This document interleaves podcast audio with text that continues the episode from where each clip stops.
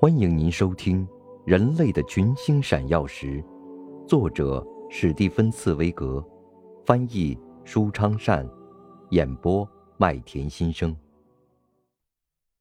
第一百五十三集，众矢之的。威尔逊看到周围发生的一切，茫然若失，绝望惆怅。他百思不得其解，自己竟然成了众矢之的。没有一个人站在他这一边，会议大厅里的人全都反对他，他自己参谋部里的人也全都反对他，而无法看清面容的千百万人，从远方恳请他要顶住和坚持到底的声音，此刻并未出现在他的身边。威尔逊不知道，倘若他果真站起来拂袖而去，使他的威胁成为现实。他的名字真的就有可能千秋万代的传下去吗？威尔逊不知道，是否只有当他坚持到底，他对未来的理念才有可能作为一种可以一再更新的基本原理而毫无瑕疵的留给后世呢？威尔逊不知道，从他对企图变得得陇望蜀、充满旧仇宿怨和毫无理解的这几个大国所说的。不字中会出现哪一种转机呢？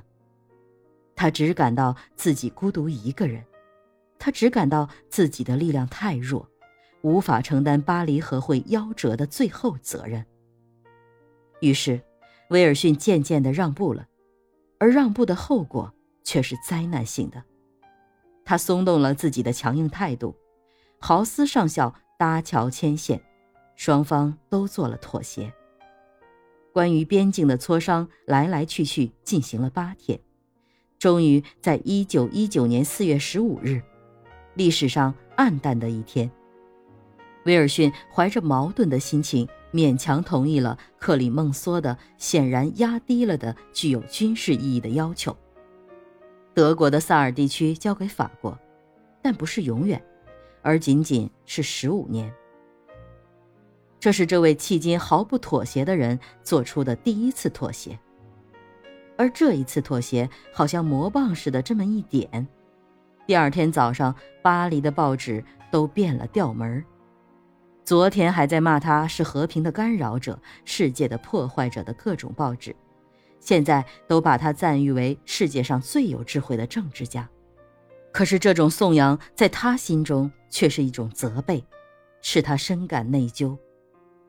威尔逊知道，他事实上也许已经拯救了这种一时的和平，但用和解精神缔造的永久和平，唯一能够拯救世界的和平却被错过了，或者说已经付诸东流。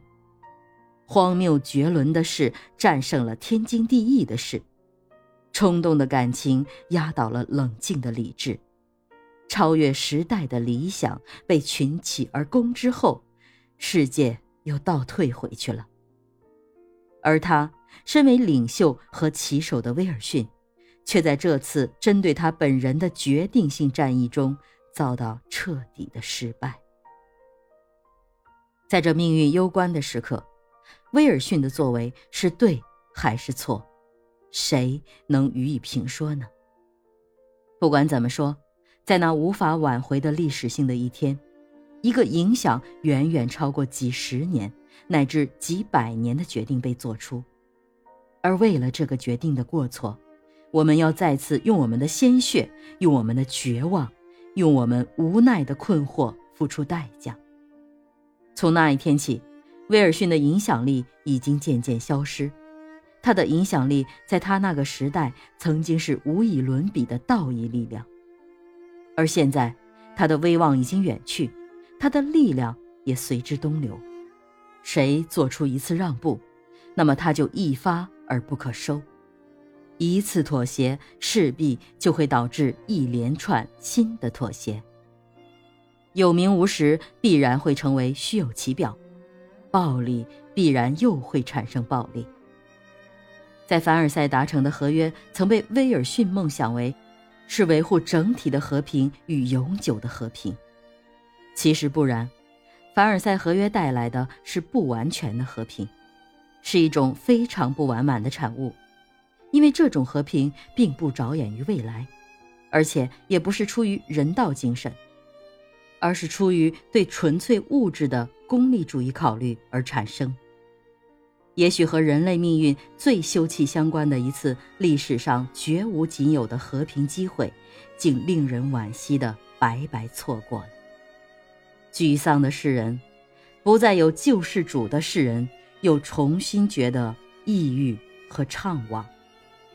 曾经被当作会给世人带来福祉而受到欢迎的威尔逊回国了，但已不再有人觉得他是救世主。他只不过是一个满面倦容、受到致命打击的病人罢了。不再有欢呼伴随他，在他身后不再有旗帜挥舞。当他乘坐的军舰驶离欧洲海岸时，这位失败者背转身去，他不愿意回过头来，朝我们这片命运多舛的欧洲大地再看一眼。欧洲几千年来渴望和平与统一。可是从未实现。